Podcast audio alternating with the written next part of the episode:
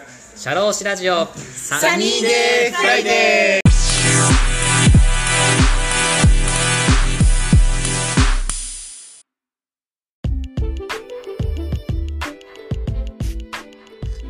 この番組は国内、海外問わず放浪が大好きな国際派社労士 DJ のポッドキャストです。明日から週末だとウキウキするようなそんな昼下がりの金曜日の気持ちになれるトーク番組を作っていきます。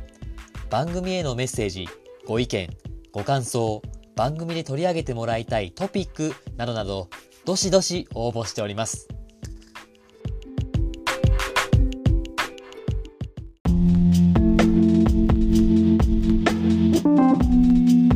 まあ、連携するちょっと知識とかですね。そうですね。はい。はいはいはい。はい。なんだっけな。僕何やったっけな？あのーはい僕はなんかね、あのー一般常識対策は、ロ大田さん何しましたか？一般常識対策は、あのーは一般常識だけで捉えるっていうのをやめて、おうなんかね、僕、覚えることがいろいろ結びついていないと覚えられないタイプなんですよ。はい。あの、関連がついてない、関連してる話じゃないと覚えらんなくて、例えば、あの、有給休暇の取得率とか、うん。僕受験してる時は50%まだ来てたんですけど、もう今多分50%超えてるかなと思うんですよ。はいはいはい。で、あれも、あの、有給休暇取得率がい何パーかっていう覚え方をだけでやろうとすると、絶対覚えらんないから、あの、労基法の中で覚える。ほ労基法の中で有給の取得率を覚えるとか、う。うん。あとは、なんか、男女雇用機会均等法の中で女性のなんか M 字カーブがどうしたらみたいなのを覚えるとか、うん。他の科目に無理やりこじつけて覚えてましたね。あ、何その有給の取得率がこの50%超えてるっていうのは、その労基法の有給の取得のところの勉強するときに合わせてそう勉強してたってこと？そうです。ああ、なるほどなるほど。ね。有給休暇だったら、例えば、まあ、例えば、あの、半年経ったら何日、なんかこう、10だか11、12だとか、途中から2ずつ増えるだかってのを覚えるじゃん。それ以外に、なんだろうね、えーっと、有給の出勤率80%の中にこう、入れる、入れないとか、あ覚えるじゃないですか。その中で、ついでに有給の取得率も覚えると。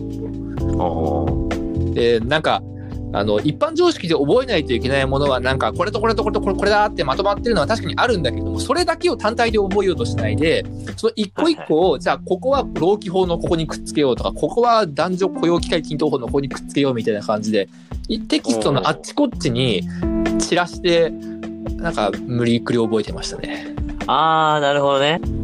なんかばらけちゃうもんね、勉強してたら。なんか、いつの間にかなんか勉強できてないところもあるから、そういう科目でね、やっぱ落とし込んでいくと、必ず勉強する機会を設けるっていうのはすごいいいことだよね。そうですね。で、この必ず労基法をやって有給の問題が出てきたら、そういえば有給の取得率何だったっけな？ってちゃんと思い出す。おー、はいはいはいはい。っていうことをなんかフックと、フックとなるようなものをちゃんとばらしておくっていうか、勉強をするにあたってっていうか。そうですね。私は、とにかくなんかフックを作らないと覚えらんないなっていう感じで、なんか、いろんな方面からフックを作るっていうのを常に心がけていました。おー、なるほど、いいですね。今響いてると思いますよ、受験生の方にも。ですかね。えっと、雇用保険やってるとさ、うん。途中で、えー短期雇用特例被保険者って出てくるじゃないですか。あー、はいはいはい。季節労働者みたいなね。そうそうそう。短時間労働者の方とか季節労働者の方の制度があるんだなと。はい。で、労働基準法でも、そういう短時間労働者の方の制度があって、まあ何かっていうと、有給休暇の短時間労働者の比例付与っていう制度があるじゃないですか。はいはいはいはい。で他にパートタイム労働法、今変わったんだっけな？パートタイムとなんか、は、あのーちょっと名前が変わっちゃったはずなんですけれども、あ、有期契約労働者とかのやつ。そう、有期契約労働者の話に、まあ、あの、えーほ法律が今ガッチャンコされていますが、まあ、こっちでもね、えーっと、いろいろと規定があって、えー雇い入れ時に、えーあの、労基法で規定する項目以外に、昇給、えー退職手当、賞与、相談窓口とかを、あの、労働条件で明示するとかってあったりとか、他にも、社会保険、健康保険と厚生年金でも今度は社会保険の加入条件の中に、うんえー短時間労働者はどうこうっていうのがなんかあったりするじゃないですか。で、短時間労働者っていうキーワードだけでくくっても、なんかいろんな法律とこうかか、こう繋がってるじゃないですか。うんうん。で、た、例えばじゃあ、短時間労働者っていう、なんかまとめノートを作るわけですよ。短時まとめノートからまとめのページを作るわけですよ。雇用保険では短時間労働者についてこういう制度があったなとか、社会保険ではこういう制度があったなとか、えー、労一ではこういう制度があったな、いうまとめ方をするし、まあ雇用保険の中でもこういうところがあったなっていうのをまとめると。いろんな方面からこうフックをつけていくっていうのをなんか僕結構、ああ。横断対策じゃないですか、それは。横断対策、そうですね。はい。おー。えー、なるほどね。なんか世界史でさ、世界史でさ、それを今、それをさ、さ、喋ろうと思った、それ。そうそうそう、世界史でさ、縦の世界史と横の世界史って2冊さ、参考書売ってるやつ覚えてない？あー、あったかもね。あれでしょ？中川先生がなんかやってたやつじゃないの？そうそうそうそうそう。中川先生とか言って誰だよって思ってる人いっぱいいる中川先生のこと。世界史のねもうプロフェッショナルの先生がいらっしゃったんですよね。高校に。ね。はい。はい。イギリス史だったらイギリス史だけじゃん。イギリス史ってこう上からこう下までこう覚えて、うん。次アメリカ史だったらアメリカ史を上から覚えて、中国史だったら中国史を覚えて、うんっ。ていうのをやるのと同時に、えーっと、ここの時代で区切ると世界では何が起きてか、起きてたか、それぞれどういう結びつきがあったかっていう、こう横で区切っていくみたいな覚え方。はいはいはい。これ両方、これを両方やっていくと、理解が深まるよみたいな、おー。やったじゃないですか。やりましたねそ。れと同じように、こう、労働基準法と、えー、こう雇用保険法、労災保険法、健康保険法って、こう、縦にこう全部やっていくんじゃなくやっていきつつ、横でもこう区切ると。あー。短時間労働者はどういう制度があるとか、えー、高年齢の人はどういう制度があるとか、日雇い労働者の人はどういう制度があるとか、あとは罰則はどういうのがあるとか、えー、支給制限は各法律でどういうのがあるとか、なんかこう一個一個はい横断、なんか似たようなものってやっぱ多いから、はいまあはい。横断的に勉強するみたいなものはなんか結構やってましたね。ああ、そうだよね。あのーさっきの支給制限とかのところもそうだけど、なんか何ヶ月以内にお支払いしなきゃいけないとか、まあわかんないけど、はいそこら辺とかってなんか各ね、法法律によってちちょっと若干違ったりもしするしね。そうですね。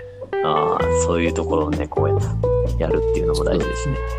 ごちゃごちゃごちゃごちゃとね、わからないんだよね。なんか。しかもなんかあれだよね、その社労士の実務でもさ、その法律ごとに区切るんじゃなくてさ、この従業員さんからこういう労務相談を受けましたってなった時に、いろんな労基法だったり、雇用保険法だったり、労災法だったり、いろんな法律から見るっていうのがまあ、そういうのに慣れてるからさ、確かに太田が言ってたそういうや勉強の方が、スッと入ってくるかもしれないよね。各法律ごとに深めてこうやってやっていくよりかはなんかね、各ね、労働問題の事例ってやっぱりパートさんなのか正社員なのか、どんな人なのかによよって違うだろうから、はい。そういう勉強法っていいですね。そうですね。確かに僕結構ね、これ、エクセルでまとめてるんですけど、エはいク。セルでまとめた資料が結構ね、あのー実務でも使ってます。あ、今でも？今でも。あ、そうなんだ。うん。いはいはい。一番ね、役に立っているのがね、あのね、家族の範囲ってエクセルがあって、うん。あ不要な範囲不要な範囲とか。家族の範囲ってなんかあったじゃない？なんか、あの、配偶者、高父母、祖父母、うん。きょ兄兄弟姉妹、なんたらかんちゃらとか、い？遺族保障年金とかなんか遺族厚生年金とかのなんか対象そのう。家族の範囲みたいな。そう、労災だと、例えば、遺族保障年金の受給資格者は、配偶者、高父母、祖高父母、孫、祖父母、兄弟、姉妹とかがあって、ーはいはいはいはいはい。えー生計維持でなのか、生計同一なのかがなんかあったりとかああ、はいはいはい。ね。で雇用保険でもね、未支給の失業保等給付の範囲とか、育児休業給付金の範囲とか、えー社会保険の被扶養者の範囲とか、国民年金だと、まあ、この加算の範囲とか、未死亡一時金の範囲とか、なんかこういっぱいあって、これをね、整形維持か整形同一かとか、こう、なんか網羅的にまとめたやつがあって、これは、まあ実務でもめっちゃくちゃ使いますね。ああ、はいはいはい。確かにそれってさ、なんか一発でさ、例えば社長さんからさ、こういうのを聞かれた時に、い、や、それは対象になりますね、なりませんねっていうのを、パッと出るっていうすごい大事だったから、はいそ。れってすごいだいいよね。そういうまとめておいて、パッと言葉に出せるみたいな。そうそうそうそう。うん。ちょっとあと、波数処理まとめっていうのやって、はず。あれじゃあ、あの、雇用調整助成金の平均賃金とかの、そういう。そうそうそうそうそう。平均賃金は、えー100分の1円未満、えー切り捨てだよね。うん。なんかそういう平均賃金は100分の1円未満切り捨てとか、じゃあ年金の在職老齢年金の相談を切るときは、ここ、ここで、ここで切るとか、はい。労災で給付金がもらえるときに、じゃあ平均賃金をどこで切って、じゃあ実際の給付金は、と休業保障給付金はいくらで切られてるかとかっていうのを、なんか、あの、各、各科目全部網羅的にまとめたのがあるんだけど、これは結構役に立ってますね。たまに出るもんね、そういうのね。うん。そんなん実務でさ、そんなの労基署の職員に聞いてくれよって思うことをさ、なんか、なんで社労士でいるんだよみたいな。でもそれ大事だよね、そういうのね。そうですね。二人ともやっぱ変わるからね、やっぱね。はい。ああ、いいね。そういうまとめ方もしたんだ。はい。あのさ、結構社労士試験でさ、ちょっと話変わるけど、社労士試験でさ、毎年毎年さ、4月時点でさ、なんかその法改正があった時にさ、結構その法改正されたものが結構出やすいみたいなのがあるじゃないですか。まあ言われてたよね。うん。それって結構、そっちを重点的に置いて勉強してた？俺はあんまり、なんかまあさら、簡単に基礎的なところは勉強して、他のいつも出てる過去問とかをやってたんだけど、そこら辺どどうしてた？なんかそうやってやったりした？あなんか僕もね、結構ね、確かにタックとかレックとかが、のことを言っちゃいけないけど、タックとかレックとかは、あの、法改正が出るってめっちゃ言ってくるじゃん。あ、そうそうそうそう。めっちゃ言ってくるけど、なんか毎年、なんかね、3、4年受けた結果ね、なんか言うほど出ないなっていう。そうだね。なんかどっちかというと、毎年同じようなさ、基礎的な部分、あの、本当にじゃあ、なんか罰則とかさ、えーそれこ、あそれこそ、あの、給付制限とかさ、任意加入がどうとかさ、なんかはい毎年出るような、なんか当たり前のところを落とさないっていうのがはい重要だなと思います、私も。ですよね。はい。でも確かにね、あのー実務ではめちゃくちゃ使うからね。ああ、そうだね。うんあの試験動向じゃなくてね、あのーは実務で法改正の情報っていうのはめちゃくちゃ使うので、はい、あのー試験動向じゃなくて、あの、仕事にならないから法改正は覚えた方がいいよね。ああ、そうだね。確かに確かに。もうすぐさまそれがね、変わってたら全然違うもんね。そうですね。ああ、なるほどね。今大変だろうね。なんか、うんどんどんどんどんいろんなのが増えてね。そうだよね。毎年違うしね。そうですね。うん。うんさ、派遣法の同一労働同一賃金とか出るのかね、今。ああ、あれとかって何？労使協定を添付しようとかそういう話なのかな？ね。で、労使協定のさ、退職手当のさ、基準とか出んの？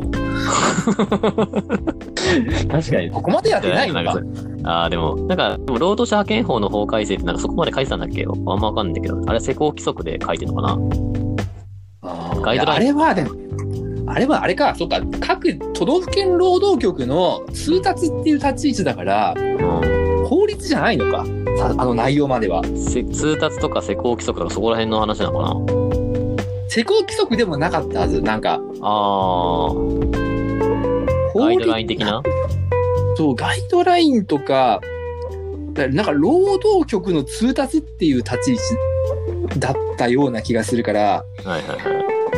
多労士試験には、その、なんか、あの、一般賃金の6%とかさ、はいはいはい。そそそこまでは出ないのかもしれないですね。あ一般賃金の6%とするか、はえー確定拠出年金や中大協に入るか、ー、はいはい。えーあの前前前払い統計資料、あ、統計前払いでか前払い。統計資料で、なんかな何点、い何年目は何点何年分以上とか、何年目は何点何年分以上みたいな表。の通りにこう実務では作っていきますけれども、まあそんなところは、だそんなこと出してたらね、なんか、そうだね。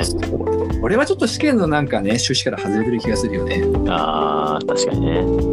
そうだな。いや、本当だいぶ前の話だから、なんかもう、今からあの、あの試験をまた勉強しようってなったら、本当きついと思うんだけど。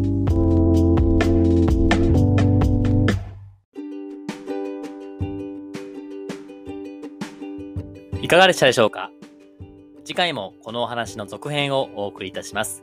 魅力的なお話たっぷりです。お楽しみに。